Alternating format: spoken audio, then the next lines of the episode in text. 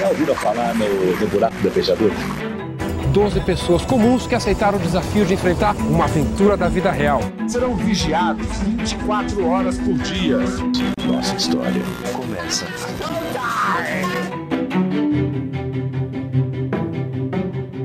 Essa entrevista foi gravada para o documentário Realities, o Brasil na TV, que você assiste no YouTube de Movidoc ou no YouTube de Splash.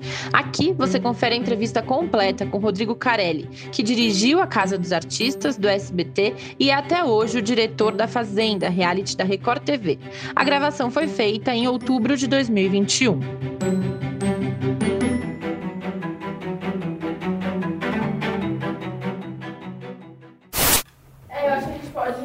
Do início, e se você puder contextualizar um pouco como surgiu a Casa dos Artistas, enfim, talvez até em que momento da carreira você estava, como é que foi uhum. isso dentro da SBT?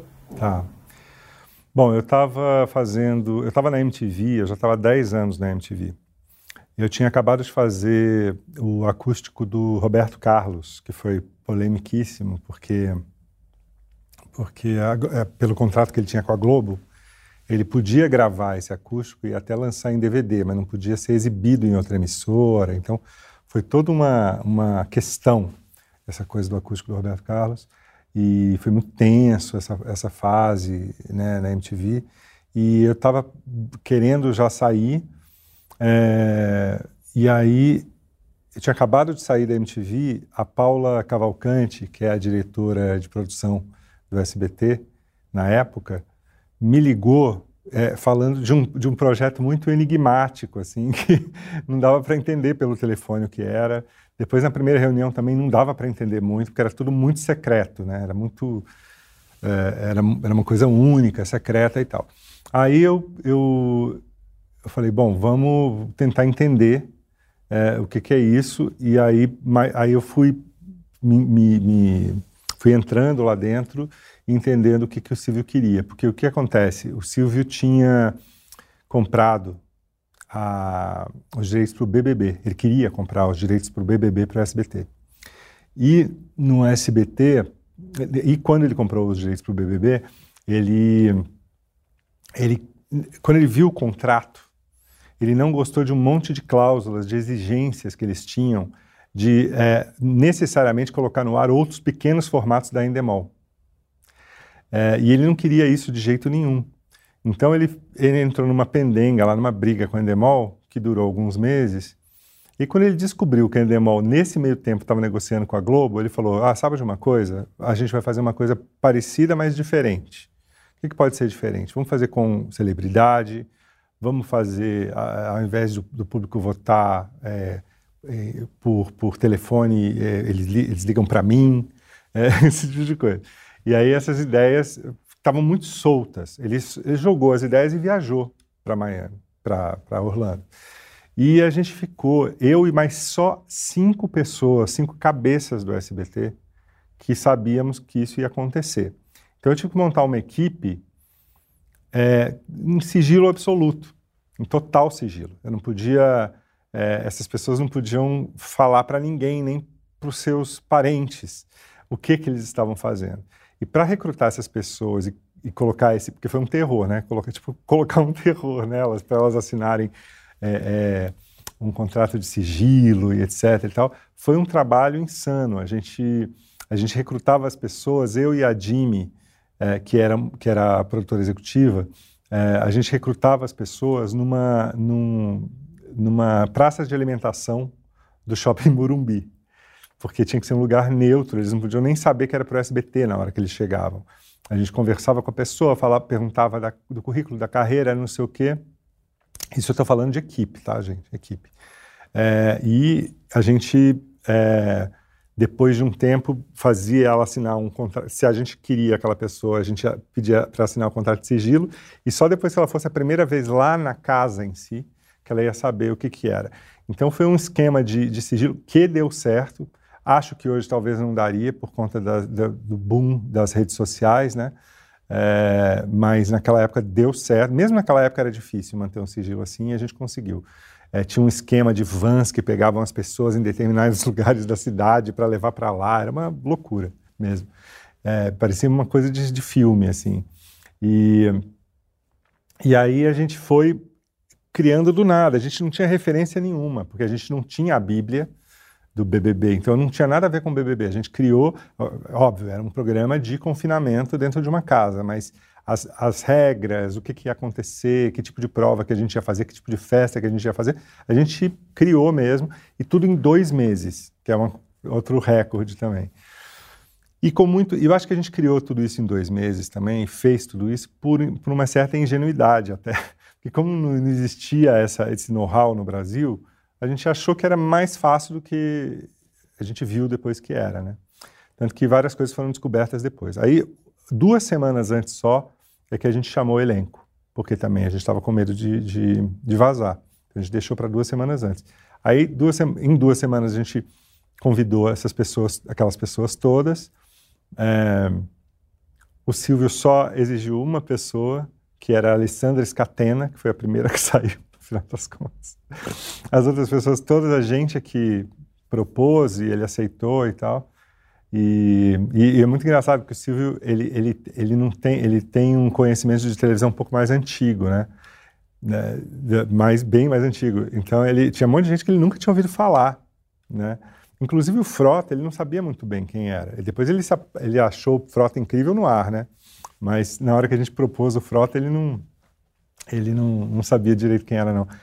E aí, é, e aí todos foram assinando o contrato e tal. Os últimos contratos eram para ser assinados ah, dois dias antes, assim, é, do, do, programa entrar no ar. E nesse dia, é, a última que tinha que assinar o contrato era a Suzana Alves, a tiazinha, que tinha sido convidada para a primeira temporada. E ela deu para trás, ela ficou com medo falou, não estou entendendo isso, como assim, uma coisa que eu vou ficar três meses fora, que ninguém, eu não posso falar com ninguém, não vou poder nunca falar com a minha família. Caiu a ficha para ela, ela falou, não vou fazer, que não tinha referência nenhuma, né? E aí ela, e aí a gente teve que tirar da cartola, assim, uma pessoa que a gente conhecia, que trabalhava na MTV, que fazia coisas para a MTV, para o promo da MTV, uma menina que era atriz de, de, de teatro alternativo, que estava lá dura, que estava lá é, é, né, levando a vida dela, fazendo uns freelas lá na MTV e tal, e a gente falou, pô, aquela menina é legal, ela tem uma personalidade legal. Quem sabe o Silvio topa? Era a única pessoa que a gente conseguia que topasse assim dois dias antes, que era a Bárbara Paz. E aí a gente convenceu o Silvio, ela entrou e ela acabou ganhando e depois virando essa atriz incrível que ela que ela essa atriz famosíssima, incrível ela sempre foi, mas essa atriz famosíssima que ela é hoje. E, você, e como é que vocês selecionaram essas pessoas, então? Tipo, quais, por que vocês escolheram os nomes que vocês escolheram? A gente, a gente tinha já na cabeça mais ou menos um critério que até hoje uh, a gente usa para reality show de, de famosos. São pessoas que já estiveram na mídia em algum momento, né? pessoas que, causar, que, causaram ou estão causando algum frisson na mídia uh, e que sejam famosas, mas que não necessariamente estejam no auge da carreira delas, porque pessoas que estão no auge da carreira estão muito ocupadas e, não, e, e, e indisponíveis para esse tipo de programa. Então são pessoas que para elas interessa aparecer é, num programa assim, é, para elas interessa esse cachê, para elas interessa e geralmente essas pessoas são as melhores mesmo para o reality show, são as que vão funcionar num reality show. Se a pessoa for para um reality show assim, meio achando que a vida está ganha, não faz sentido, não faz sentido o jogo, né? Porque a, a coisa mais importante para um reality show desse tipo é que a pessoa, eu falo, tem uma coisa muito básica, assim, a pessoa tem que querer ganhar esse prêmio. Porque se a pessoa não quiser ganhar esse prêmio, ela não vai, ela não vai lutar e se ela não lutar, ela não vai competir, não vai ter, não vai ter as intrigas, as brigas, a, os, os, os, acordos, os romances. Os, tudo isso acontece por conta dessa competitividade extrema, porque você está competindo a um prêmio gigante. No, no caso do, da Fazenda, um milhão e meio, né? No, no caso da, da, da, Casa dos Artistas, era 400 mil, que na época, sem nenhuma referência de outro reality show, parecia uma coisa incrível, né? É, 400 mil naquela época seria hoje uns 800 mil, mais ou menos, 600, pela inflação e tal, mas é, era, enfim, não existia esse tipo de prêmio, nesse tipo de, esse tamanho de prêmio em nenhum programa de televisão. E, Então, deu certo por isso também. Agora, tecnicamente, foi um, uma, um, uma, uma loucura. Hoje, a gente vendo, né, em retrospectiva, a gente foi kamikaze, assim, porque, porque a gente... eh, Primeiro que a gente transformou uma casa, uma casa de verdade, num, numa, num, numa casa de reality show, o que é uma insanidade. Você tem que construir uma casa de reality show, né? Porque você tem as, as os, os, corredores de câmera, etc. E, e aí você tem que é, fazer técnica, construir uma casa tecnicamente, né? Como é, foi feita do Big Brother, como foi feita da Fazenda, a primeira da Fazenda, essa agora da Fazenda também. Mas não, a gente pegou uma casa que era do Silvio, que o Silvio, por acaso, tinha aquela casa que é do lado da casa dele, que ele tinha essa casa porque eles tinham um projeto de ampliar a casa deles, né? É, e eles compraram essa casa do lado. E aí, como, quando começou a obra, é, mais de uma vez as filhas foram lá, o que está acontecendo aqui? E aí o, o Silvio começou a contar para elas que ele tinha alugado para um restaurante, para uma coisa que, que tá, por isso que tinha reforma ali. E a gente tinha que falar isso, não, é um restaurante e tal. Era uma loucura. E entravam aquele monte de gente, uma equipe gigantesca lá dentro, escondida e tal. Aí, para piorar, é, nessa época que a gente estava montando, aconteceu o, a, o, o, sequestro. O sequestro da Patrícia, que foi fora né, dali, né? E o sequestro do próprio Silvio, que foi dentro da casa do Silvio. Então a imprensa inteira do Brasil estava na frente da casa do Silvio e aparecia. No, na, na, imagem que mostra a casa do Silvio, já dá para ver a casa dos artistas, porque é do lado mesmo, do lado do lado mesmo. E, e, a gente fazia tudo isso com a, com a, imprensa inteira ali, sem saber o que a gente estava fazendo ali. E aí, e, e aí começou tudo. Desculpa, gente, eu falo bastante, tá? Não, é bom que você adiantou várias perguntas. tá, essa desculpa. questão dos desafios técnicos, né? Você falou da, da, construção da casa, mas essa questão de filmar 24 horas, tinha gravação 24 horas, como é que era isso? E aí, já aproveitando, quando os artistas entenderam o que ia acontecer, houve uma reação, você lembra o que, que eles falaram quando começou o jogo, né? Quando começou o jogo, é, teve as mais variadas reações. Eu lembro, a mais engraçada de todas foi o Matheus Carriere tendo certeza absoluta que aquilo era uma pegadinha. Era uma grande pegadinha do Silvio, entendeu? Que na verdade depois eles e que ele ia pagar mico, o que, que ele estava fazendo ali e etc. Ele, ele, por exemplo, não só ele, alguns brigavam muito com a produção, sabe? Tipo assim, ficavam falando e a gente não respondia. Isso era enlouquecedor para eles, né? Que num primeiro momento, é, todas as, a gente tem existem orientações que têm que ser dadas, né? Pelo alto-falante do tipo dirijam-se à área externa, coisas frias, né? É, porque, sei lá, vamos montar alguma coisa dentro da casa, tem que se dirigir à área externa, se dirigir à área interna e tal. Num primeiro momento, a gente fazia isso na voz de Deus, até que a Bárbara reconheceu a voz da Chica, que era uma das diretores, diretoras da É a Chica que está aí. Aí a gente falou, temos que gravar todas as locuções. Aí gravamos todas as locuções com um locutor profissional, é isso que eu, falo, quer dizer, foi um aprendizado fazendo, né? Gravando todas as locuções com locutor profissional, que é uma, um procedimento que eu uso até hoje. Eu sei que outros realities usam a voz de Deus com os diretores, mas a gente prefere pré-gravar tudo. E são 400 e tantas locuções, né? Porque tem que ter, tipo, peço para você se dirigir à dispensa para pegar não sei o quê. Peço para você dirigir, tem, tem para todo mundo, tem todas as, né, as locuções. E aí, peraí, me perdi, o que, você perguntou mesmo? Não, é quando eles perceberam o que era a casa do Ah, então, é, bom, então, aí, então tem isso, eles começaram a, eles não entendiam o que que era. Eu acho que um dos, um dos sucessos da primeira Casa dos Artistas, e que é uma coisa que nunca vai se repetir, é o fato das pessoas não terem ideia do que, que de onde elas estavam, não tinham ideia do que, do que, que era reality show, né? Então, eh, teve uma intensidade ali de, de coisas, de emoções, etc., que é difícil de reproduzir. Agora, muitas dificuldades também, né? É, de eles entenderem coisas, de. É, eles, por exemplo, eles achavam que se eles pedissem coisas, aconteciam, as coisas aconteciam. Então a gente começou a fazer um, um, um trabalho psicológico de seguinte, por exemplo, é, teve um caso muito específico. É, a gente ia fazer uma festa de super-herói, acho que numa sexta-feira, E na, ou no sábado, não sei. E no dia anterior, o, o Frota pegou um lençol e ficou brincando de super-herói com os caras. A gente mudou a festa. Para não parecer que é porque eles brincaram de super-herói que a gente ia fazer a festa do super-herói, entendeu? Porque, é, porque hoje, hoje eles já entendem que não é assim, as pessoas já entendem, mas naquela época eles não podiam ter essa sensação de que se eles pedissem acontecia. Então teve até esse cuidado, a gente teve até esse cuidado. E mas foi uma loucura. A própria equipe educar, vamos dizer assim, a própria equipe, os câmeras que tinham que falar baixo atrás do espelho. Né? A gente teve que demitir umas pessoas porque é, acabavam falando alguma coisa imprópria e tal. É, tanto de, to de, toda a equipe, né? Pessoas que. Porque é um processo muito difícil, é uma coisa que ninguém tinha feito no Brasil antes. Né? O único reality show que tinha sido feito antes era No Limite, mas o No Limite é um, é um doc-reality, né? É um documentário, as câmeras aparentes, enfim, é, é, um, é um documentário de uma competição, né? Esse caso de reality show de confinamento nunca tinha sido feito, então foi um aprendizado geral.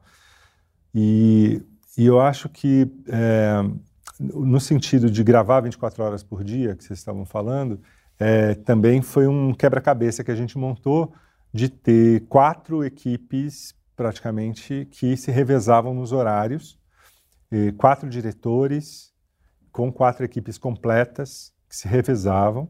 Isso também a gente pôs no papel, tirou da cachola também. Não pegamos nenhuma bíblia de nenhum outro tipo de programa. E quebramos muito a cabeça e tal. Aconteceram coisas surreais, tipo é, teve uma tempestade gigante um dia e começou a ter goteira em cima do switcher, em cima do equipamento, em cima do, da mesa de corte, assim, em cima da cabeça das pessoas, água. Então aí, aí lona, não sei o quê, sabe? Coisas assim de improviso de, de uma coisa que foi feita pela primeira vez mesmo. A edição, a gente é outro, outra história também, né? Porque editar o programa é, para hoje à noite do que aconteceu de ontem para hoje é insano. Né? A, gente come... a gente montou um super esquema, achando que era um super esquema, e logo de cara a gente percebeu que não dava, tinha que duplicar o esquema de quantidade de gente trabalhando na edição, etc. Uh, eh, e não, não, existia naquela época ainda é, essa coisa do servidor de ir direto, essa coisa toda sem, sem suporte, né? A gente ainda tinha as fitas, né? Então tinha, tinha um processo todo de, de, de trânsito de material mesmo, de mídia, né? É, que era super complicado. E, mas a gente conseguiu fazer. E aí, quando chega ali no quinto dia, se não me engano, a, a gente, primeiro a gente estreia. A estreia foi um. Foi um foi, eu falo que foi igual o 11 de setembro, assim, né? Porque, tipo, é, do nada surge um programa e, e, e o Fantástico ficou em segundo lugar pela primeira vez na história do Fantástico. Né? O Fantástico nunca tinha ficado em segundo lugar. E, e um programa que não tinha sido é, anunciado. Né? Então a gente já viu que ali tinha um negócio, um fenômeno né, acontecendo. E, e, já, e, já, e já deu essa, essa audiência incrível no primeiro bloco, que era um bloco em que estavam sendo só apresentados os participantes no palco com o Silvio que um palco que a gente fez, o cenário do palco, etc., falando com a equipe de cenotécnica do SBT, que era para um game que o Silvio ia fazer e tal. Ninguém sabia de nada mesmo, impressionante. E aí eles foram apresentados, a gente pré-gravou essa primeira, esse primeiro bloco para poder dar tempo deles chegarem lá na, na casa. E aí no segundo bloco já é ao vivo com eles entrando dentro da casa. É, no, no e aí, o, o, nesse momento, o Silvio levou um. Ele falou: Uau, temos um, um sucesso. Dá para ver na cara dele nesse primeiro episódio. Porque ele soube, né? Já no segundo bloco, ele já está sabendo da, que ganhou do Fantástico e ele está na, nas nuvens, né? E aí, ele, ele. E aí, depois disso, uns cinco dias depois, chega uma liminar da justiça para tirar do ar o programa, isso era numa quinta ou sexta-feira. O programa diário era em cima da novela O Clone. e tinha atrapalhado a audiência do clone. A gente não ficava em primeiro, mas a audiência do clone caiu assim, assim sensivelmente, assim, por causa da Casa dos Artistas. E eles conseguiram colocar uma liminar, mas o, o jurídico da Record, da, do, do, SBT, perdão, aí o jurídico do SBT no dia seguinte conseguiu uh, tirar uh, essa liminar e a gente conseguiu continuar e corta para nove anos depois, a Globo ganha, só nove anos depois a Globo ganhou o processo. É, e, porque realmente assim é, é, é, complexo essa coisa de quando você fala de ah é um é um plágio naquela época eu acho que podia até ser considerado mas se você perceber hoje todos os reality shows principalmente os confinamento, de confinamento eles são parecidos mesmo Ele, o, a, o que muda é a é um conceito, né? Então, assim, no Casa dos Artistas, era com artistas e tal. Inclusive, tem coisas que a gente colocou na Casa dos Artistas que não tinha no Big Brother. Que, por exemplo, a festa temática semanal. Né? E aí a, a, a Endemol ficou tão revoltada com tudo que autorizou a Globo a fazer também. Então, já que. Então, faça também, vamos fazer também festa temática semanal. Mas não é uma coisa que tinha no, no Big Brother originalmente. Então, é, no final, é, a estrutura do reality de confinamento é muito parecida. É, é só uma, é uma camada ali por cima de, de contexto, de conteúdo, de cenário, de, ou de tipo de participante que muda, né?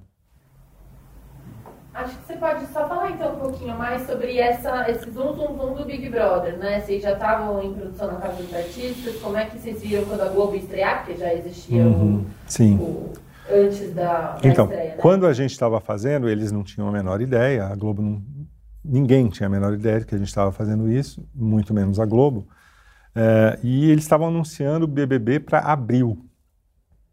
A gente estava em outubro de 2001 e eh, eles anunciaram para abril de 2002. E aí a gente entrou no ar daquele jeito. Quando a gente entrou, eu, eu fiquei sabendo que um monte, tem muito, muitos amigos que trabalhavam na Globo na época e tal. Foi uma espécie de um, um caos na Globo nesse momento. Assim. Milhões de reuniões, o que fazer, de quem foi a culpa, quem não descobriu isso antes, como que eles fizeram isso sem a gente saber e tal. É, e como fazer para combater isso, porque, enfim, hoje é até um pouco mais comum uma outra emissora bater a Globo. Naquela época era muito incomum né, atrapalhar assim, consideravelmente a audiência da Globo. E, além de tudo, com um produto que eles consideravam que era um plágio. Né? E, então, uh, eu lembro que já no segundo domingo, nosso segundo domingo, o, o Fantástico fez uma matéria gigante para falar o que, que era o Big Brother, que ia ter o Big Brother na Globo, e que o Big Brother era o real Big Brother, não sei o quê, não sei o quê, não sei o quê. Mas, enfim, com ele, com a gente dando 22 e eles dando 11, tipo isso. e, e aí é, é, caiu muito a audiência do Fantástico, uma coisa muito impressionante. E essa repercussão do público, você lembra como foi assim, tipo, nas ruas? Digamos? Sim, foi, foi. Se só terminar o negócio da Globo, que tem uma coisa uh, interessante que é o seguinte, é, que aí eles, eles adiantaram o BBB.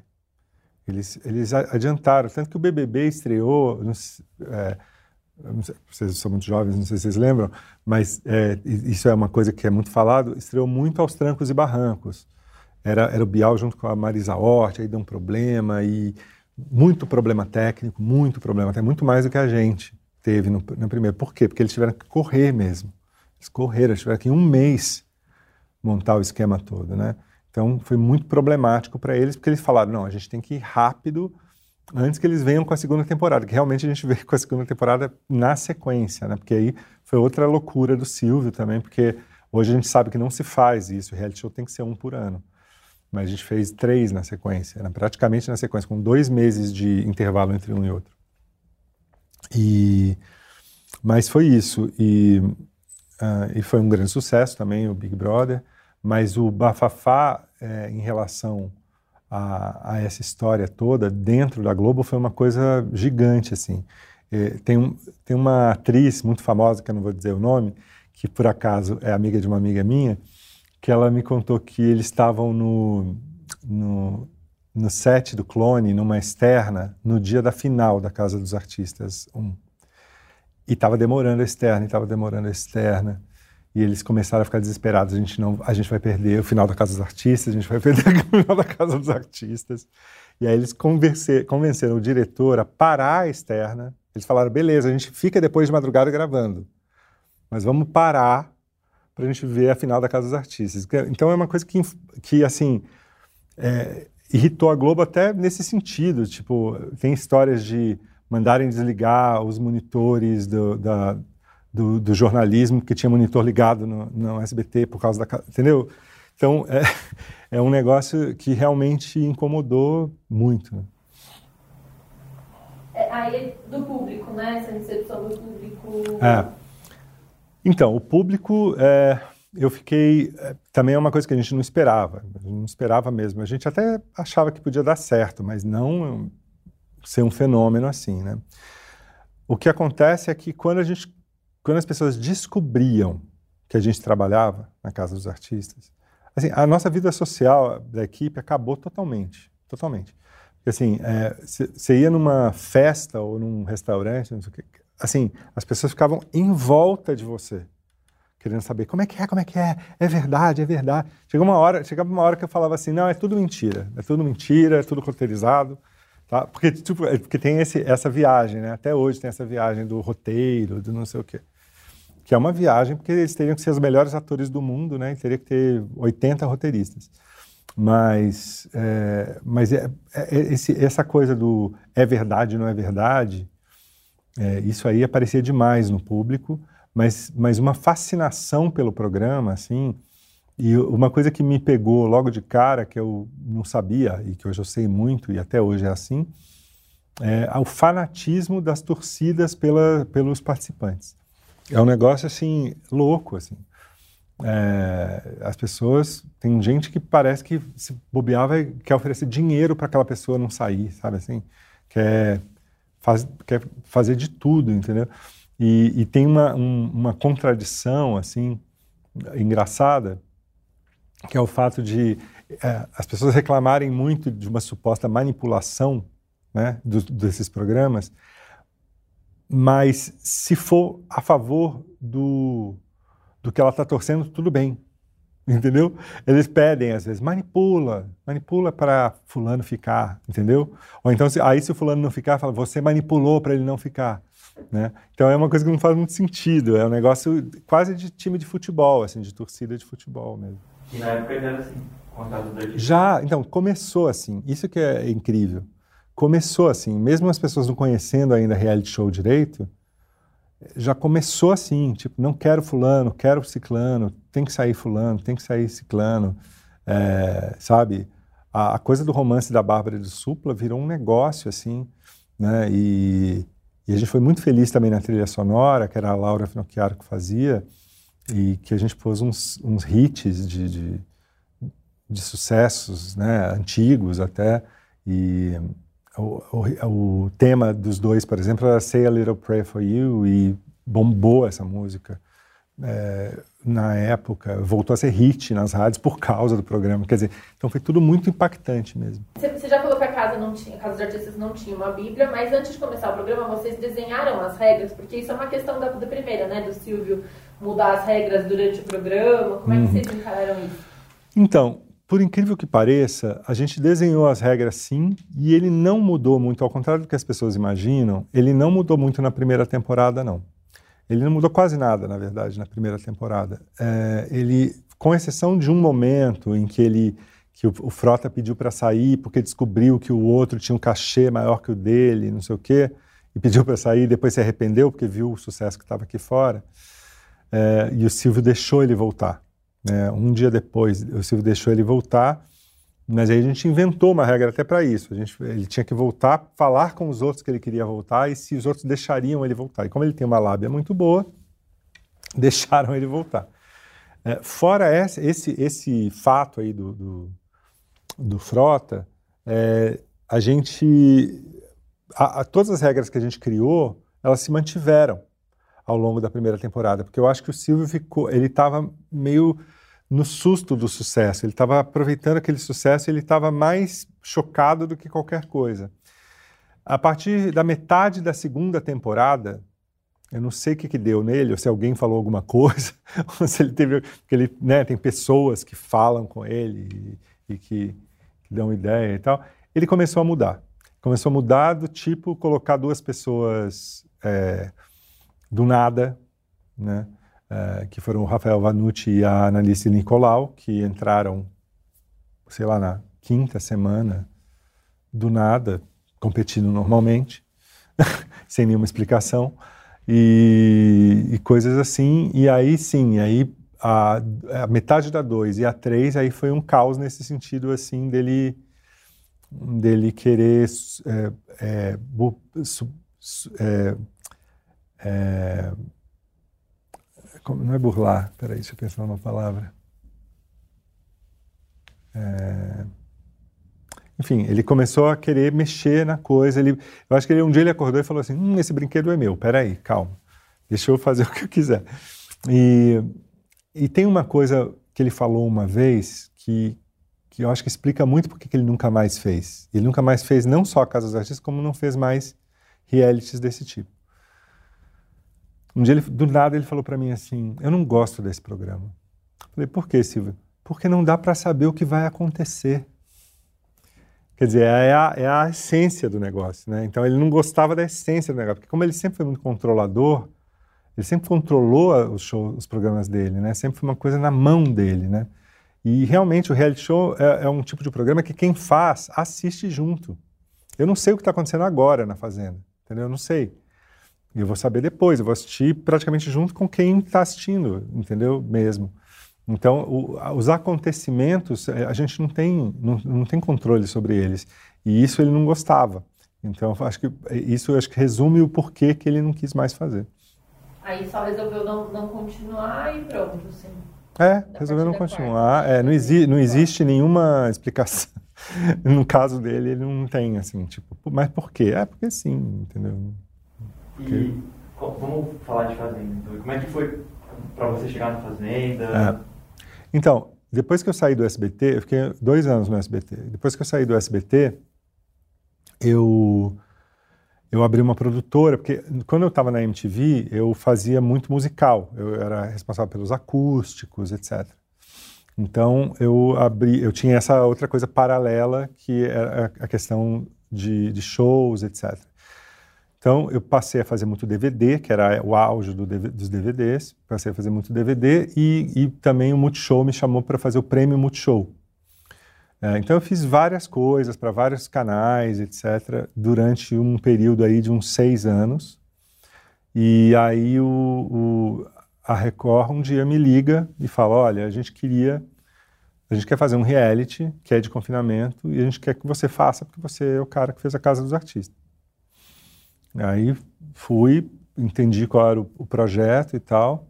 E, e, engraçado que também, não, não, não tão parecido quanto foi com o SBT, porque já existia essa cultura do reality. Mas também ficou muito na minha mão e da minha equipe é, montar o esquema todo e, e estabelecer o tamanho, inclusive, do reality, porque esse reality já existia fora do Brasil, mas ele, ele tinha muito, muitas formas, muitos tamanhos diferentes. O que foi comprado é basicamente a premissa, entendeu? Então você pode fazer do jeito que a gente faz, mas você pode fazer também num, num ranchinho e fazer pré-gravado e com ele se auto-eliminando. E... Então tem de todos os tipos. Tem, por exemplo, na, na Ucrânia, por exemplo, tem um The Farm e que eles, eles brigam fisicamente mesmo entre eles. Eles são eliminados meio que, tipo, eles se batem, sei lá. Então tem de tudo, entendeu? É, então a gente teve que montar do zero esse, esse, esse formato, apesar da, de ter um apoio da Strix, que é a dona do formato e etc. Tem algumas coisas básicas que a gente tem que seguir, principalmente a questão em relação aos animais, tem que ser seguido muito à risca, porque precisa ter essa questão, né? E que faz com que o, a fazenda seja diferente dos outros, porque eles têm uma tarefa, têm tarefas a fazer. Então a gente levantou tudo isso. Muita gente que foi trabalhar comigo era gente que fez a Casa dos Artistas também. É, e, e esse pessoal ex-MTV que fez Casa dos Artistas, e mais outras pessoas. Teve gente também que, que já estava, que tinha feito Big Brother, tinha gente que fei, tinha feito a, a, enfim, outros realities em, em, canais fechados, que já existiam alguns pipocando. Então, de novo, uma equipe gigante, um programa que é ainda maior do que a Casa dos Artistas, né? Porque ele é maior, ele fisicamente ele é maior que a Casa dos Artistas e que o Big Brother, né? É, o espaço em si é maior, a, as questões de logística são mais complexas, né? E a gente ficou ali é, menos, a gente ficou o quê? Uns oito meses, foi menos de um ano que a gente teve também para, mas era um tempo mais razoável para montar tudo. É, quebramos um pouco a cabeça também na primeira e tal, mas foi um sucesso logo de cara também. Foi o maior sucesso da Record, né? E está aí até hoje. E a ideia já, na, na, primeira edição da Fazenda já era fazer um confinamento com pessoas famosas, você contou que na Casa dos Artistas a ideia de artistas era para se distanciar um pouco do formato do BBB, uhum. mas aí em 2009, né, já tinha existido é. muitos BBBs com anônimos. Sim, o The Farm, não, o The Farm, ele, alguns são com famosos, outros com anônimos. A gente resolveu de cara fazer com famosos. A gente acreditou desde o começo que ia ser legal fazer com famosos e, e deu certo. Uh, nessa altura, a, a, a teledramaturgia da Record estava muito fervilhante nessa época. Foi aquela época de Escravizaura e um monte de outras novelas urbanas, assim, antes da fase das novelas bíblicas, que tinha um monte de novela urbana e um monte de gente, é, Marcelo Serrado, então assim, óbvio que esse tipo Marcelo Serrado não toparia, mas tinha ali pessoas que a gente podia, como Dado Dolabella, né, Becker, então essa galera que, que foi sendo, então tinha a coisa dos atores e tinha também os artistas né, de fora, é, é, cantores que, que não estavam tão no auge, etc. Então deu certo. E agora a gente, aí teve uma, uma fase que a gente começou a ter os influencers, e aí uma outra fase junto com essa praticamente, que a gente começou a ter os ex-participantes de reality show, porque, porque começou a ter esse outro tipo de celebridade, né, no Brasil, o ex-participante de reality show, né uh, ex de férias com ex, ex-BBB, é, enfim, que, que foram incorporados também a, ao nosso casting. E que que do, é, eu queria que você falasse um pouquinho sobre quais aprendizados vocês tiveram na Casa dos Artistas, vocês já chegaram na, na Fazenda e até no Ilha já falando assim, ó, isso aqui a gente não vai fazer de jeito nenhum, ou é melhor a gente fazer desse jeito, tipo, esse aprendizado assim, sabe? Bom, uma coisa que, que eu sou até conhecido como sendo chato por causa disso, de, mesmo dentro da emissora e tal, é que eu acho que o rigor no confinamento, quer dizer, o, o, a, impedir, impedir que eles vejam pessoas, na, que eles vejam o mínimo possível de, de gente de fora é, da produção, etc., e ouçam também e, e recebam informações e tal, é, isso funciona bem, isso dá certo, entendeu? É, muita gente acha que é um rigor por, por, ah, porque quer ser muito rigoroso. Não, é porque funciona mais. A gente tem um resultado melhor do, do confinamento, do, eles rendem mais se eles se desconectam do mundo, né?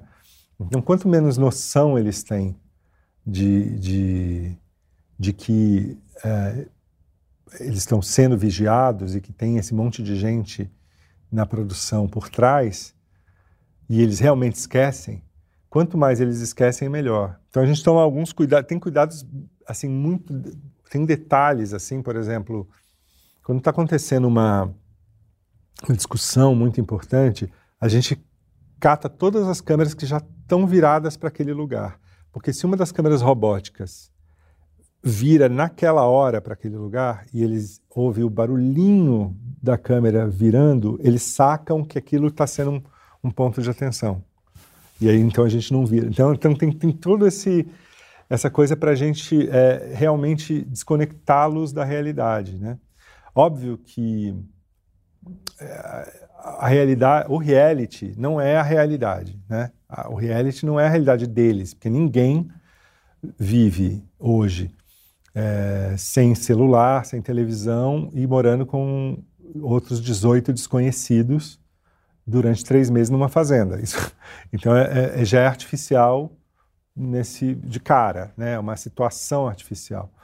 Mas de qualquer forma a gente consegue ali pegar é, traços ali da personalidade da pessoa que que, que que são inéditos. Isso é uma das coisas interessantes de ser gente famosa também, que a gente aquela pessoa na mídia tem um, uma, uma imagem, né?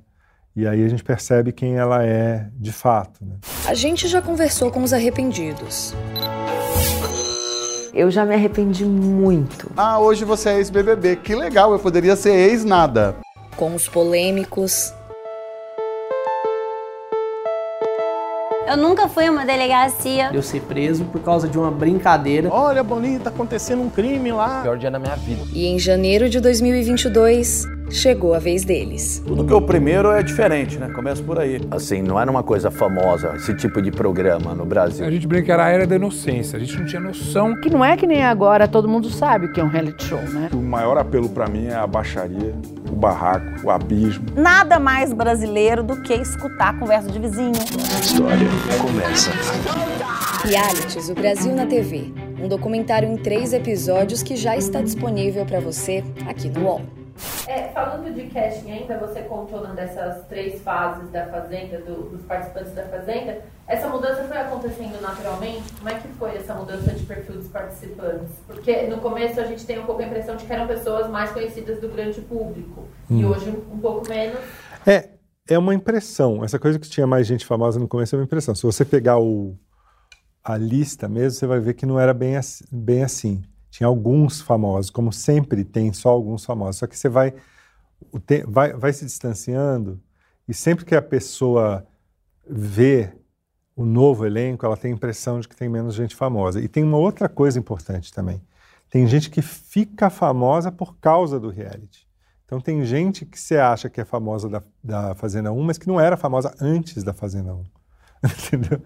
É, tem casos, bom, um caso muito marcante da, da, da Fazenda é a Gretchen. Porque, por exemplo, hoje ela é, é, ela é muito famosa por conta dos memes, que são memes tirados da participação dela na Fazenda. Então, é, então tem isso também, a fama pelo reality. Né? É, a gente sempre fala que quando começa, tem gente muito famosa e gente pouquíssimo famosa. Quando, quando termina, às vezes o, o, mais famoso é o que menos apareceu no programa e o menos famoso ganhou, entendeu? Então, então varia muito, assim. É, o que é importante mesmo é aquilo, é gente que queira competir, gente que tem uma personalidade que a gente acha que vai render. Nem sempre a gente acerta. Às vezes a gente, a gente acerta sem querer também. tipo, a gente acha que aquela pessoa até vai render um pouco e é um estouro e, vai, e é demais no programa. E outras que a gente acha que vai render muito e não rende. Que essa que é a graça também. Então a gente aposta, são várias apostas né, que a gente faz. A gente faz várias entrevistas e tal. E uma coisa que muita gente fala é a questão do. A pessoa consegue fazer um personagem, né? A pessoa consegue eu acho que só consegue fazer um personagem lá dentro pessoas que conseguem fazer um personagem na vida também. Entendeu? É, tem que ser uma pessoa que já está tarimbada em, em falsear a vida dela no dia a dia também. Porque se chegar lá, se não for tarimbada nisso, se chegar lá e quiser fazer isso, não vai conseguir. Né? Mas tem gente que consegue, mas é isso. É porque, ela, ela, porque aquilo faz parte o falsear faz parte da vida dela já, da personalidade dela. Então, na verdade, a gente está mostrando quem aquela pessoa é de qualquer forma. E falando ainda do casting, você tem uma lista de arquétipos que precisam estar numa edição? Então, assim, hum. essa é a tal fulano, a gente vai chamar ciclano. Sim. Como é que você organiza isso? Assim, no, no começo a gente tinha muito essa lista de arquétipos. E depois de um tempo a gente foi fazendo mais na, na mais de, de olho mesmo, sabe? A gente começou a, a se livrar um pouco. A gente, a gente começou a perceber que a gente estava muito amarrado nisso, entendeu? A gente começou a ver assim mas se as pessoas tinham boas características para estar lá dentro. Óbvio que a gente tenta não colocar duas pessoas muito parecidas em termos de história de vida, personalidade. Uma coisa, uma coisa que a gente percebeu que a gente não dava tanta, tanto, não se preocupava tanto no começo e agora a gente se preocupa muito mais é a história de vida, porque a gente percebe que eles levam muito a história de vida para dentro, entendeu? Então, de repente, uma pessoa que é muito extrovertida e tal, se na história de vida dela tem um trauma muito grande, uma coisa muito pesada, uma coisa muito triste antes da fama e tal, pode ser que ela não seja aquela pessoa efusiva e tal dentro da, da casa, né? Por isso que a gente tem um apoio psicológico grande também, né? A gente tem uma, tem, eu trabalho com a, a, a mesma psicóloga desde a Casa dos Artistas também. E, e tem esse lado, assim, que é uma coisa que é, as pessoas não sabem, tem um lado quase assim. É, científico, sociológico, sabe, de fazer reality show, assim, óbvio que o que a gente faz é entretenimento, a gente não tem pretensão de fazer uma coisa que tem um caráter científico, nada disso, mas é, a gente acaba aprendendo muita coisa profunda de ser humano, assim, profunda mesmo, porque é muito, é muito impressionante. É, eu acho que a coisa que eu mais aprendi nesse tempo todo é que a gente não sabe como a gente é. Né? Por exemplo, eu estou dando essa entrevista aqui, quando eu for assistir ela, eu vou falar assim, nossa, é essa cara que eu estava, é essa minha voz, é essa... Né? Principalmente a gente, a gente que não está exposto na televisão, quando a gente ouve... O clássico é a voz, né? Todo mundo que ouve, a sua própria voz fala, não, nossa, que horrível a minha voz. Então, assim, isso serve para tudo, inclusive para os comportamentos. As pessoas não têm noção de que ela, a pessoa não tem noção de que ela é arrogante ou que ela é, entendeu? Em alguns momentos arrogante, em alguns momentos escrota, em alguns momentos não sei o quê. E tem um clássico que é quando a pessoa vai num programa da Record no dia seguinte, no Hoje em Dia ou no Faro e tal, e ela assiste uma cena e ela nunca tinha visto antes e fala assim: "Ah, eu não fiz isso". Eu não, ela está se vendo, mas ela fala, não falei isso, não é possível, eu não falei isso. Porque é isso, você não lembra, a gente não lembra, a gente almoçou hoje com alguém num restaurante, você não lembra tudo que você falou, né?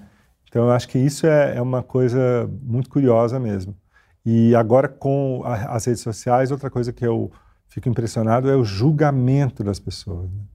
As pessoas julgam demais, pessoas escolhem demais, julgam demais, né? E e, e, é, e, é, louco porque dá uma confusão na cabeça das pessoas, porque como ninguém, como não é igual novela, que tem um vilão do começo ao fim e o mocinho do começo ao fim, às vezes o que começa mocinho, depois vira vilão, depois vira mocinho de novo, as pessoas enlouquecem, né? Porque elas estão torcendo para um, de repente não sabe mais como é que. Ué, mas eu estava torcendo, mas por que, que ela fez isso agora? Então... E para você, acho que vai um pouco já nessa questão de fanatismo que você falou, qual que é o grande atrativo dos realities para o público? Assim? Por que, que é um, um gênero que faz tanto sucesso no Brasil há tanto tempo e se reinventou com a internet uhum. e com outros é, nichos, assim, mas o que, que a gente vê num reality de confinamento que faz a gente querer assistir e torcer e... É. Eu acho que no Brasil tem um, um, esse sucesso se deve um pouco a uma questão meio tabloide, meio fofoca, entendeu? Porque para você ver, os países, reality show faz sucesso no mundo inteiro, mas reality de confinamento faz mais sucesso no Brasil e na Inglaterra, que são dois países que, que gostam de fofoca, entendeu? Na Espanha também faz, que também é outro país que gosta de fofoca. Então, eu, essa coisa de, do olhar, do buraco da fechadura, que eu acho que é, que, que é o logo do, da Casa dos Artistas, que foi muito é, bem sacado, né? porque é, é, o olhar no buraco da fechadura, é o saber da vida dos outros e tal, é uma coisa muito da cultura brasileira, assim como é da britânica também. E, por exemplo, nos Estados Unidos, o Big Brother é um programa de TV a cabo, é um programa é, é dos, de um dos realities de menor audiência lá, o Big Brother. E os de grande audiência são tipo o, o Survivor e tal, porque tem uma coisa de mérito, de competição, de conseguir uma coisa específica. Essa coisa do, do, da, das pessoas votarem por quem a pessoa é, né? Quem a pessoa é, a personalidade da pessoa, gosto dela, vou com a cara dela, ai, foi ruim aquilo que ela fez com o outro, não sei o quê. Isso é uma coisa de, desse pega esse lado da, da fofoca, do, do, da candinha, né, do olhar para a vida dos outros e tal. Que, que eu acho que talvez por isso né, aqui e aí na Inglaterra os de confinamento façam tanto sucesso. Você compara muito, é, ou como você responde às comparações atualmente né, de Fazenda e Big Brother, assim, tanto em questão de produção, quanto em questão de jogo, quanto em questão de casting, enfim, como que é isso para você? Olha, comparação, essa comparação entre Fazenda e Big Brother tinha mais no começo. Agora não tem, eu acho que de tantos realities que já, já surgiram aí, já não dá mais para falar quem é parecido com quem, porque principalmente esse de, de confinamento, né? É, mas é normal que isso aconteça, só que eu acho que a Fazenda tem características muito específicas, né? Não é só porque é com famosos, né? Porque primeiro que é um reality show que não é que não, não prende as pessoas em quatro paredes, porque tem um horizonte, né? Tem um horizonte, tem uma, é uma tem uma natureza, um horizonte, tem um espaço maior. É, eu acho que o tipo de prova que a gente propõe é, é muito diferente também. É, a mecânica do programa é muito diferente, porque tem a, a votação cara a cara, é, né? tem, um monte de, de, de, Tem a questão do, do fazendeiro escapar da roça, quer dizer, da pessoa poder escapar da, da, eliminação se ganhar a prova do fazendeiro, que é uma coisa que eu acho que até no último Big Brother teve uma coisa parecida, né? mas que é uma coisa que a gente faz desde de sempre. É, e, então tem, tem muita coisa que garante a diferença entre os dois programas. Acho que são dois super programas, dois sucessos, né? É, que não, não tem o que dizer né, do sucesso dos dois programas. Óbvio que o, o BBB, numa emissora maior, que tem uma audiência maior, mas os dois acho que têm a mesma repercussão. Tanto que, é, em termos de, de, de os números de repercussão digital dos dois é praticamente a, o mesmo, né? Então, eu acho que isso é que é impressionante, essa repercussão, assim. E, e, é, e é, curioso porque é, reality show é um tipo de programa que é um gênero que foi feito para televisão, né? Assim, todos os outros gêneros da televisão vieram de outros lugares. A variedades veio do rádio, a novela do teatro, jornalismo do jornal, mas reality foi feito para a televisão. Né? Só que tem um, só que calhou de ter um aliado também importantíssimo que é a internet, né? Que não é, não dava, não daria para fazer na internet, mas precisa da internet para para fazer acontecer também, entendeu? Então eu acho que por isso talvez é, tenha tido essa subida de novo, né? Porque teve uma queda mesmo BBB e Fazenda tiveram uma queda há pouco tempo atrás e agora subiu muito, acho que também por causa da pandemia. Acho que as pessoas se identificaram com o confinamento, né? E de poder ver outras histórias e tal. Mas é isso. Eu queria saber de você, Carelli, o que, que mudou de da Casa dos Artistas para o Big Brother, porque a Fazenda e porque o Whindersson hoje, é, no sentido de talvez a casa, como foi um negócio que foi sendo construído ali enquanto estava acontecendo, hoje não, hoje o BBB, a Fazenda, a Ilha são produções mais industriais e maiores e mais preparadas, uhum. mas é, não só desse, nessa questão técnica, mas também na questão de como o público mudou, e não só o público, mas o elenco também, de sim. ser mais, um pouco mais safo, talvez, assim? Sim, sim. É, hoje em dia, assim, o público o público sabe o que é um reality show. Um público, o público entende as regras assim de uma maneira às vezes quase mais do que nós que fazemos. assim, eles sabem assim cada vírgula de todas as regras, eles pegam no pulo tudo. Então a gente realmente tem que ficar muito atento, né? É, porque o público realmente sabe o que fala, sabe, sabe o que está acontecendo. Óbvio que nem sempre, quer dizer, sabe o que fala, assim, sabe interpretar as regras, mas às vezes usa, é, é, tenta achar uma brecha a seu favor, assim. Ah, tinha que cancelar essa prova porque a rebimboca era parafuseta, não sei o quê, entendeu? Mas e que não é fato e que a gente não precisa é, cancelar a prova. Mas eles ficam muito, muito de olho. Com relação ao, ao elenco, teve uma mudança brutal, assim. É, mesmo é engraçado que nos primeiros, na, nas primeiras casas, os primeiros Big Brothers, nos primeiríssimos, um ou os três primeiros Fazenda, ainda existia uma certa é, uma certa ingenuidade, eu acho. Em, por quê? Porque eles não tinham tanta noção do que, que pegava bem e o que pegava mal em, com o público, porque as redes sociais não eram tão grandes. Quando as redes sociais começam a ficar maiores, eles já entram no programa com muita informação. Primeiro, com muita informação dos possíveis concorrentes, porque começa a ter aquelas listas de, de especulação e tal, e eles vão atrás das pessoas, mesmo que elas não, que, que elas não estejam mesmo, eles tentam entrar em contato e tal. Fora isso, eles, eles ficam vendo o que acontece com as pessoas que saíram dos outros realities em termos de, de aceitação ou o famigerado cancelamento, né? Eu acho que isso é uma coisa muito recente. É, eu estou sentindo nessa fazenda mais do que qual, qualquer outra. Eu acho que assim como no último BBB, essa questão do, do cancelamento foi muito forte.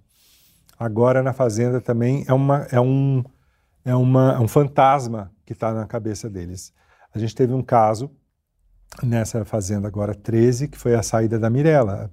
A Mirella pediu para sair. Mirella, que é super né, forte, combativa, ela pediu para sair. Por quê? Porque ela começou a imaginar que ela estava sendo cancelada aqui fora por uma coisa que o outro falou que ela fez e que ela, ela mesma acha que ela não fez, mas ela falou assim, mas e se lá fora estiverem achando isso, eu estou ferrada, né? Uh, e, e, aí ela saiu. No que ela saiu, ela percebeu que não era isso. Então, para é, vocês verem como, como essa questão da, da, da, da rede social e do, desse possível cancelamento e tal já virou uma espécie de fantasma para quem faz reality show, para quem participa de reality show, né? É, eles falam muito isso. É, é, vai pegar mal para mim, não vai pegar mal para mim. Não tinha tanto isso no começo. Mesmo no começo da Fazenda, não tinha tanto isso, não. Eles tinham mais certeza das convicções deles, entendeu? Agora eles colocam muita coisa no, no, na matemática. Assim, o que eu gostaria de falar versus o que fica bem eu falar para aquela pessoa que eu estou falando versus o que fica bem para quem está vendo, entendeu? Então é, a matemática está mais complexa na cabeça deles agora, a matemática psicológica, entendeu? Você acha que isso pode enfraquecer o reality de alguma forma? Ou que solução você acha que a produção de um reality pode trazer para essa problemática? Vai, não vou chamar de problema, né? Então, eu acho que essa questão faz, faz o reality ficar diferente, mas eu não acho que atrapalha, não. Não acho que atrapalha. Eu acho que as questões mudam, né? O, o, as questões, até as coisas que, que fazem as pessoas brigarem, por exemplo, do, do reality, mudam, muda. Porque agora, assim, falam, tem muito isso. É, você vai ser cancelado, você nananã. Então, existe essa, é, é, como se fosse mais uma camada de realidade. Mas eu não acho que atrapalha, não acho que atrapalha, não. De, talvez, num segundo momento, assim, comece a dificultar é, convencer, chamar pessoas, né? A gente já vê um pouco isso, gente que topa e depois desiste porque fala, ah, não, mas vai que eu cometa um deslize, né? Por outro lado, tem os que querem entrar para limpar a barra, né? Que também a gente teve, tem dois casos muito claros na Fazenda 13, que são o MC Gui e o Nego do Borel. O Nego do Borel não só não limpou, como piorou um pouco. E o MC Gui é, tá, vem tentando essa, essa mudança de imagem aí, ou, ou mostrar quem ele realmente é e tal. E só aproveitando então que você tocou nesse ponto, é, como vocês reagem a chamar essas pessoas? Né? Porque o convite a essas pessoas também é um pouco criticado, assim. Sim. Existe esse cuidado ou como vocês Olha, pensam? Essas pessoas se diz pessoas que têm que têm já que já são muito canceladas histórico é. cancelado eu vou, vou, dizer vou arriscar dizer uma coisa a gente não faria não daria para fazer um reality show se a gente for tirar todo mundo que pode ser cancelado ou que foi cancelado ou que em algum momento fez alguma coisa, entendeu? Você vê, por exemplo, é, teve, teve uma fazenda, duas fazendas atrás, é, duas fazendas atrás, que o Rafael Ilha ganhou. Não existe pessoa. Ele, é, ele era cancelado, ele foi cancelado várias vezes, esse menino. Ele foi cancelado, descancelado. Isso antes de existir rede social, ele já era cancelado, depois descancela, cancela de novo. Então, assim, é, é, muito complicado se a, gente, se a gente for fazer esse juízo de valor, entendeu? Eu acho que gente, não cabe a nós fazer esse juízo de valor. É, e que tipos de personalidade ou de arquétipo você acha que fazem sentido a gente ter no reality, que fazem talvez ser o reality ser uma atração hoje? Tipo, a pessoa barraqueira, ou a pessoa santinha, inocente, que está lá só porque quer ganhar? Ou você acha que esse tipo de, de arquétipo tem, traz, mais, traz mais atenção para o público, assim? O público tem, é. fica mais fácil? É, eu acho que assim a gente tem que pôr gente que tem personalidade forte no sentido assim personalidade definida, né? Que a gente que tem aquela personalidade definida. De novo, óbvio que a gente erra às vezes, porque às vezes ela tem uma personalidade, personalidade muito definida na mídia e, e, ela, ela aí vira a, a, tal, a famosa planta, né? Que, que as pessoas falam. Mas, é, mas a gente sempre busca pessoas que, que tenham um, um desenho de personalidade muito definido, entendeu? Um traço de personalidade definido, que a gente acha que ela vai ou de um jeito suave, ou de um jeito agressivo, ou de, de várias maneiras, lutar por aquele prêmio. Isso é uma coisa que eu aprendi hum, hum, do meio do caminho para cá, assim, da, da, da, minha carreira de reality, que o mais importante mesmo é a pessoa querer ganhar o prêmio. Se a gente percebe que a pessoa está lá por outro motivo, aí não, não vai dar certo, entendeu? E, mas óbvio, a gente tem que ter essas personalidades curiosas, diferentes, etc. Você falou do Theo Beck, ele deu uma entrevista há pouco tempo dizendo que a primeira Fazenda, enfim, a edição da primeira Fazenda acabou com ele. É, como que a edição pode fazer isso com alguém ou não fazer isso com alguém, né? Não pode. Eu acho que a edição no programa não acaba com a carreira de uma pessoa, não existe isso. É, porque a gente não tem, só assim, só se existisse uma computação gráfica ultra mega definição que fizesse o cara fazer uma coisa que ele não fez, entendeu? Porque é, o que faz uma pessoa se queimar ou se dar bem, etc., são os comportamentos que ela tem ali. Então, por mais que. Gente, óbvio que a gente tem que selecionar coisas para ir para o ar, óbvio. Mas é, é uma quantidade. O, o, dia a dia da gente, depois, dentro daquela coisa que eu falei, da gente analisar como é que as pessoas funcionam, o dia a dia da gente é muito cheio de nada, muito cheio de vazio. Então, aquilo que vai para o ar realmente é o, o, que, é, o, o que de importante aconteceu. Né? E, e aí, quando a pessoa tem um comportamento né, agressivo, violento e tal, esse comportamento ele vai para o ar, é óbvio que ele vai para o ar. E, então, não faz sentido falar que foi a edição que fez, porque como se existisse um outro momento que não apareceu em que ele explicasse. Né? Tem muita gente que, eu acho que é esse caso também que você está falando, que fala que estava fazendo um personagem e que vocês não entenderam que eu estava fazendo um personagem. Bom, então deixasse claro, né, que estava fazendo um personagem, porque quem tem que quem tem que julgar isso é o público, né? Se, se a pessoa está fazendo um personagem ou não, não a gente que faz o programa e tal. Então, acho que é meio isso, assim. É... Agora, tem, tem comportamentos que socialmente são considerados ruins e que o público gosta daquela pessoa mesmo com esses comportamentos. É, um caso clássico é o da última temporada, da temporada passada, que é Jojo Todinho. E também, mais ou menos, o caminho que está indo rico agora, que é o cara que é, é agressivo, é esporrento, é não sei o quê, é polêmico, mas é carismático. E as pessoas gostam que ele seja daquele jeito porque acham que ele está sendo é, é, real, firme, ele mesmo, etc. Mas às vezes uma outra pessoa faz a mesma coisa e as pessoas falam que pessoa horrível, eu vou eliminar. Entendeu? É muito sutil, porque o carisma é uma coisa muito sutil, muito muito abstrata e muito, né, que não dá para saber. Como é tipo o dia a dia de lidar com esse monte de gente lá hum. que tem ego no meio, que está preocupado com o que o público está pensando aqui fora, hum. e aí as questões práticas também. Eu sempre costumo é, fazer tudo num, num, ambiente mais regrado, vamos dizer assim. Então, vou dar o exemplo, por exemplo, da Mirella. A, gente tem já uma regra que é o seguinte: a pessoa ter um sino, que é o sino que a pessoa bate para pedir qualquer coisa, não é só para pedir para sair. Por exemplo, ela fala assim: estou com uma dor lancinante na perna, pelo amor de Deus, eu preciso que alguém veja meu joelho. Aí tem um atendimento médico nesse caso e tal. Ou qualquer outra coisa. Ó, é, acabou o feno da vaca e não foi, sei lá, qualquer coisa. Mas ele pode também pedir para sair. No que ele pede para sair a primeira vez, aí nosso procedimento é ter um atendimento psicológico com a psicóloga. Para entender se aquela qual é a razão para ela entender, não para a psicóloga entender, não para a gente do programa entender, para a pessoa entender se ela realmente quer sair, né?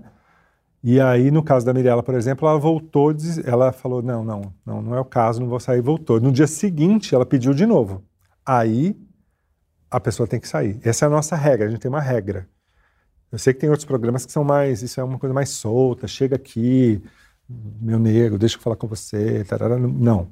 A gente tem essa essa regra mesmo. Então, pediu uma vez, vai para a psicóloga e, e, se ela falar, não, eu quero mesmo, ela vai sair. Se ela falar, não, tem, eu acho que é melhor eu ficar, ela fica. Agora, se ela pedir a segunda vez, aí ela sai. Né? E aí o atendimento psicológico é só depois que já saiu. Né? Então é isso, é uma coisa mais regrada, mas de qualquer forma é, um, é uma tentativa, assim, né? De, de tentar, porque é uma coisa muito grave, né? A pessoa abrir mão de eventualmente ganhar um prêmio de um milhão e meio, né? Como é, como é muito, muito difícil também expulsar, é muito complexo expulsar também, por causa disso mas é, a gente tenta fazer tudo de uma maneira combinada, regrada. Tudo isso está previsto no contrato deles, está previsto nas aulas. A gente dá umas aulas para eles antes de, de, como são as regras, como funciona tudo. Porque é muito detalhe, é muita regrinha, né? É, que para o pro programa funcionar. Mas a gente tenta é, explicar isso tudo antes deles entrarem para a gente ter o mínimo de interferência possível. E, e, o seu dia a dia, né? Porque acho que as pessoas, como diretor de reality, as pessoas uhum. devem achar que você assiste 24 horas por é. dia. Ou enfim, como é que é quando você não tá, alguém te liga, se aconteceu alguma coisa muito difícil ali é. dentro? Hoje eu sou o diretor de núcleo dos realities da Record. Então, é, e aconteceu esse ano, aconteceu, teve um momento que eu estava com três realities sendo feitos ao mesmo tempo, né? Porque estava terminando a ilha, começando Canta Comigo e e a fazenda já começa, enfim. É, então, assim, equipe, né? Eu confio, eu tenho que confiar totalmente na equipe, saber montar a equipe, né? Os diretores, que são os cabeças de cada programa, têm que estar totalmente alinhados comigo. Falo com eles o dia inteiro, né? É, vou, vou lá é, o máximo que dá. É, mas estou sempre, principalmente, muito conectado e com o meu WhatsApp ligar aqui, eu estou desligado, é raro, mas, mas assim, o tempo inteiro eu estou respondendo, aprovando, é, vendo trechos para saber isso, porque isso vai, isso vai como? Como que a gente encaixa isso? Né? É, aprovando as provas, fazendo reunião de criação, né? sobre provas, etc. Na pré-produção, então, uma super trabalheira. E enfim, é, é, é, é um trabalho 24 horas mesmo. Né? Eu não fico lá 24 horas, eu vou para casa e tal, mas eu fico conectado 24 horas, trabalho muito lá e em casa, é, vendo as coisas, tento ao máximo ver o, o ao vivo 24 horas. Mas, por exemplo, um programa como A Ilha, que é um programa pré-gravado, é, tem até uma dificuldade adicional, porque, assim, estava sendo gravado lá em Paraty. Eu fui algumas vezes, então não acompanhava direto. Então eu ficava vendo relatórios, cada BO que tinha me ligavam para saber como fazer, é, me mandavam vídeos, etc. É, é, assim. Então eu fico de olho em tudo simultaneamente. E qual que é a maior curiosidade de, de bastidores? Assim, uma coisa que o público que acho que talvez você já esteja calejado de saber, mas o público não imagina, ou não imagina que seja desse tamanho, assim, tipo... É, o tamanho da encrenca, ninguém sabe, ninguém consegue ver, a não ser que vá lá. Quando a pessoa vai lá, Algum de vocês já foi lá? Não, não, já, não eu já visitei a casa do Big Brother. Ah, tá. Ah, vai lá também, é legal. Pode ir, né? como é que a gente faz Não, é que, é que eu acho que, é que as duas últimas vezes, por causa da pandemia, não teve coletiva lá, né? Sim. Mas até o ano retrasado, sempre tem a coletiva presencial lá. Então, então tomara que o ano que vem dê. e, mas é, um, é, é uma estrutura muito grande, muito, muito grande. Para vocês terem uma ideia, a, o lugar onde a gente faz a fazenda era uma era um sítio de colônia de férias de criança.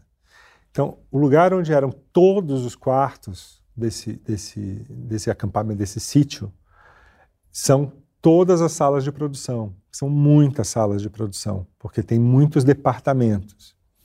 E aí desce uma rampa e onde eram os campos, campo de futebol, campo, né, que a gente construiu aquela casa que é uma casa totalmente cenográfica e que tem corredor, os corredores de câmera em volta, né, os câmera cross em volta. É, e numa outra área mais embaixo, que era um mato, a gente construiu a área dos animais e a gente tem, aí tem um switcher gigantesco com cinco, que duplica 50 câmeras de um lado, 50 câmeras do outro. É, e tem 10 ilhas de edição e tem uma uma é, como é que se diz uma um lugar onde onde, é fe, onde são feitos os cenários, né? Uma uma tenda onde onde os cenários são feitos ou terminados de fazer, que tem muita coisa que é feita fora também. É, então é assim, é uma é como se fosse uma emissora, é uma pequena emissora de televisão criada para fazer um programa. Então é muito maior do que parece no ar, porque o que parece no ar é aquela coisa quase intimista ali, né? Só que atrás daquilo tem 450 pessoas trabalhando, revezando em, em, em, três turnos, né? E algumas em quatro turnos, algumas em três turnos. E, e pensando nas coisas, nos detalhes mais loucos, por exemplo, é, toda a logística da entrada da comida, na dispensa e tal, e agora com os protocolos, então, é uma loucura. É, tem coisa que tem que ficar no sol não sei quanto tempo antes de entrar. Tipo, isso é o que, é o que mais tem. Tipo assim, não mostraram, eu vi que não mostraram. Aí quando mostra, eles, aí eles falam que não mostraram exatamente como era, não sei o quê. É uma coisa que, de novo, é dentro daquela situação é, que eu acho que os jornalistas vivem muito também, né? Que as pessoas ficam sempre desconfiadas que tem alguma coisa por trás e tal. É, essa questão de beijo, por exemplo, as pessoas sabem que tem o beijo porque elas viram no Play Plus. Se fosse um problema, não ia ter nem no Play Plus, não ia ter em lugar nenhum, entendeu?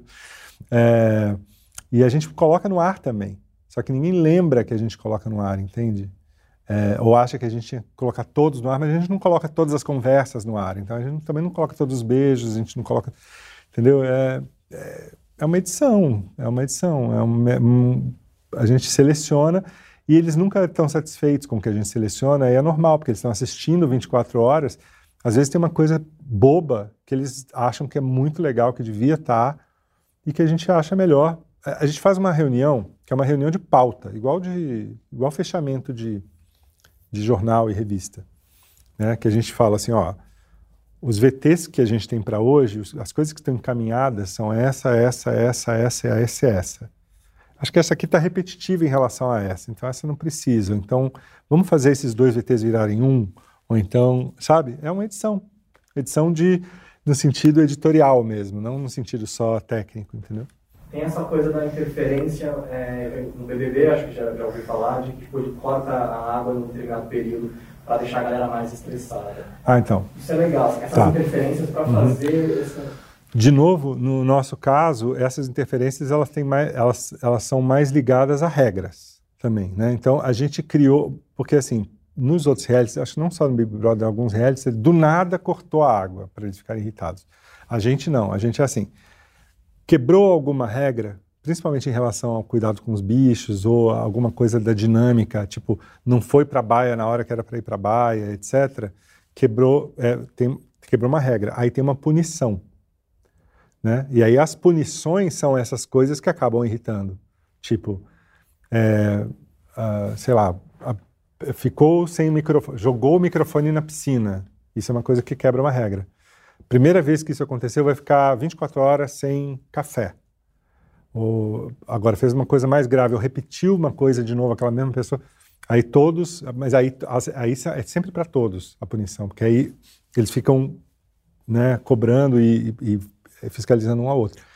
E aí a gente tira 48 horas de água, já teve, etc. E eles têm que pegar água no, no, no balde lá no poço, tem tudo isso. Então, tudo isso realmente faz uma, dá uma, um caldo, assim. A questão da, do, da diminuição da bebida alcoólica foi por outro, por outro fato, foi na sequência do que aconteceu com o Nego do Borel, que a gente achou por bem dar uma diminuída, mas foi uma diminuída, foi pouca diminuída, é que eles reclamaram muito, mas a gente não diminuiu tanto não, e aí está voltando já aos poucos, né? Foi só naquela lá, na, na, festa logo depois da saída do Negro, e depois a gente foi voltando, está voltando aos poucos.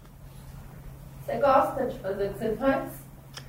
Olha, eu gosto muito de fazer o que eu faço. Eu gosto muito, eu gosto muito de televisão e, e é curioso porque eu nem o reality show surgiu do nada na minha vida, né? Porque eu estava na MTV fazendo música para televisão, né?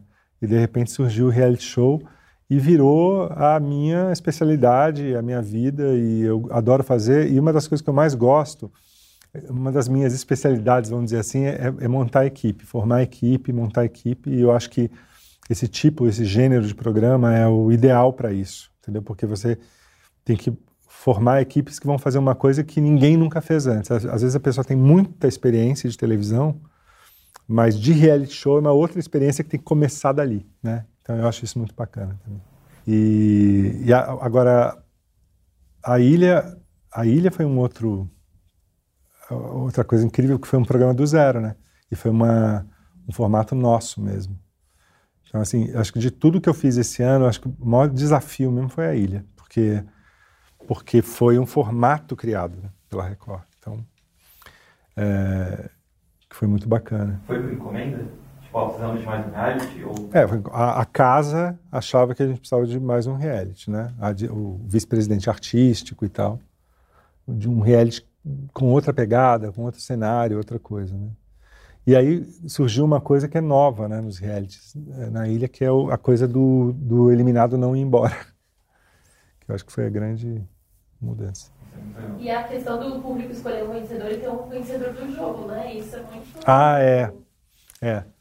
Ah, o fato de a gente ter feito isso, de deixar ainda o público votar, mas ter o vencedor do jogo foi muito legal, porque como era pré-gravado, a gente não queria tirar tudo do público, né? Então a gente e, e para não tirar tudo do público, a gente manteve, criou esse, esse esquema de manter no exílio os, os outros todos e funcionou pra caramba, né? Que é uma que é outra coisa que a gente televisão, né? televisão a gente por mais que a gente tenha experiência e tal, a gente cria uma coisa, pensa, parece que vai dar certo e pode não dar certo. E nesse caso deu muito certo essa coisa do, do exílio e, e, as pessoas con, con, conseguiram continuar conhecendo aquelas pessoas para poder votar numa delas independente do jogo, né? E é o formato para segunda temporada, mas para venda também? Vocês têm essa... A gente está tentando vender para o mercado internacional.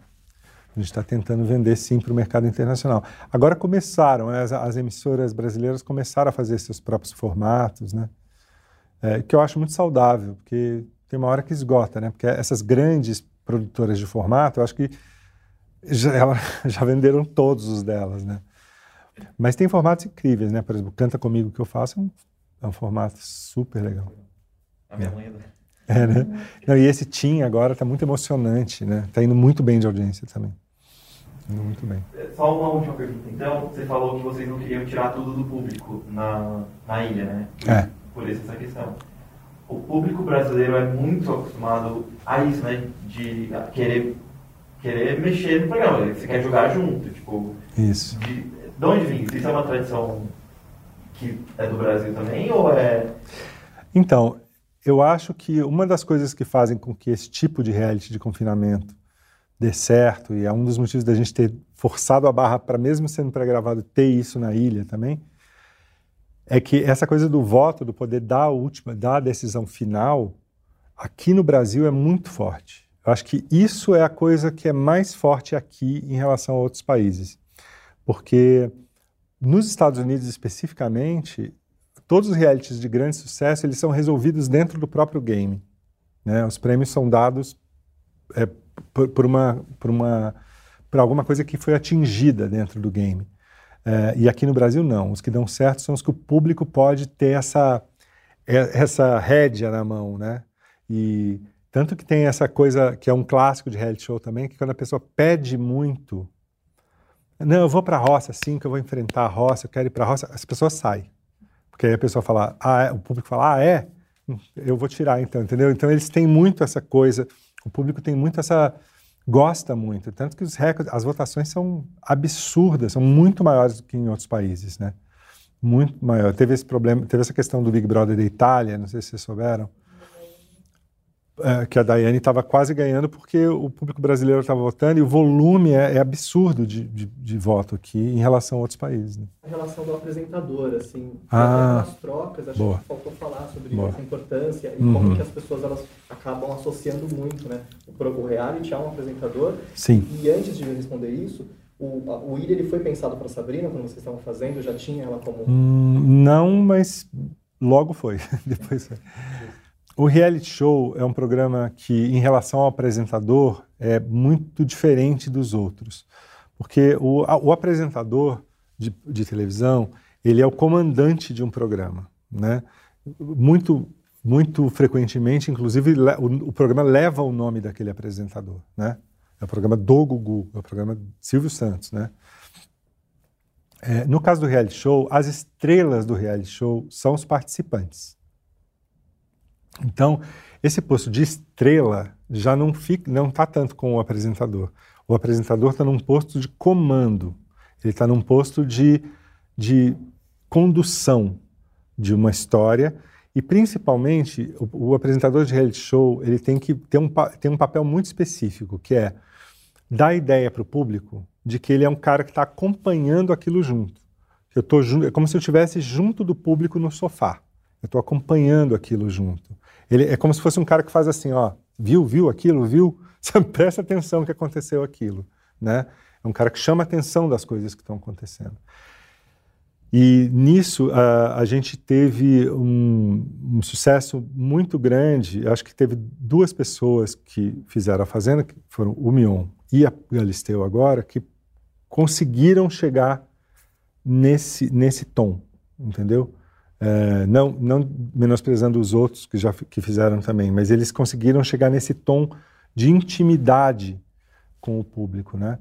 E eu estou muito satisfeito com a Galisteu. A Galisteu a gente chamou ela para fazer o Power e, e ela arrasou no Power, né? Ela, ela, ela, ela brilhou muito, ela fez aquilo com muita maestria. Então ela ganhou a Fazenda imediatamente por causa disso, porque ela tem uma, uma compreensão do que está acontecendo e principalmente ela é muito fã de reality show, que é uma outra coisa que é importante num apresentador de reality show, ser fã de reality show. É, é importante até que ela tenha aquele grau de raiva quando coisas acontecem e tal. E, e com relação a vocês perguntaram da Sabrina na ilha, é, a Sabrina, a gente apostou nela, mas ela, de novo, ela superou as nossas expectativas. Ela foi muito, muito bem. E eu, eu acredito a duas coisas isso. É, primeiro, o empenho dela, ela estudou, ela empenhou, ela se preparou, ela estava muito conectada a tudo que estava acontecendo. E uma coisa que a gente antes não tinha pensado, mas que ficou muito claro isso enquanto a gente estava fazendo, o fato dela ter sido uma participante de reality show deu um olhar para ela muito rico, entendeu? Assim, ela ela entendia ela comentava com a gente na hora de passar o roteiro, por exemplo, ela comentava umas coisas assim. é, você viu que fulano falou isso com a ciclana? Eu, se fosse ela, respondia isso, isso, isso. Então ela tem uma visão de dentro mesmo, entendeu? E ela passou isso. Então ela foi, acho que ela foi brilhante também na ilha. E é muito importante a participação do, do de novo, não é, não é o protagonista. O, apresentador de reality show desse tipo não é a protagonista, mas é uma figura essencial. É como se fosse uma se, senão aquilo desconjunta, entendeu? Ele tem que botar aquilo tudo junto, orientar aquilo. E tem aqueles momentos importantíssimos, tipo prova e votação, que ele conduz aquilo, e se ele não conduzir aquilo direito, até se ele não souber a hora de sumir, né? E eu acho que no caso da Fazenda a gente faz uma coisa interessante, que é só ter a voz do apresentador para eles. É, o saber sumir também é, é muito importante, saber a hora de intervir, mas a hora de deixar rolar, entendeu? E eu acho que a Galisteu está brilhante nisso e a Sabrina na ilha também foi, foi incrível. Como foi a saída do Mion?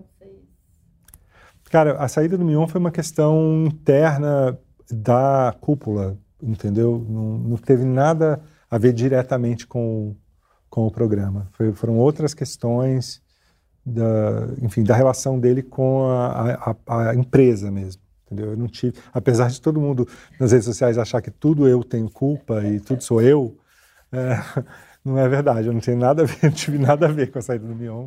Eu adoro o Mion, sempre me dei bem, conheço ele desde a da MTV.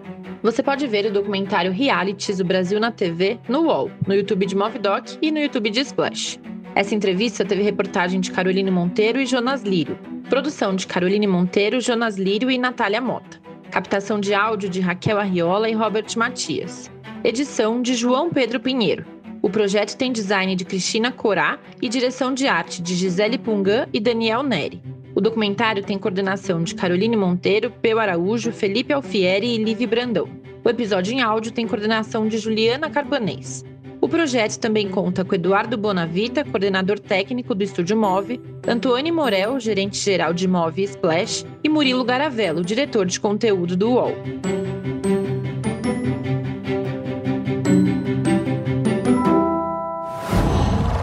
Qual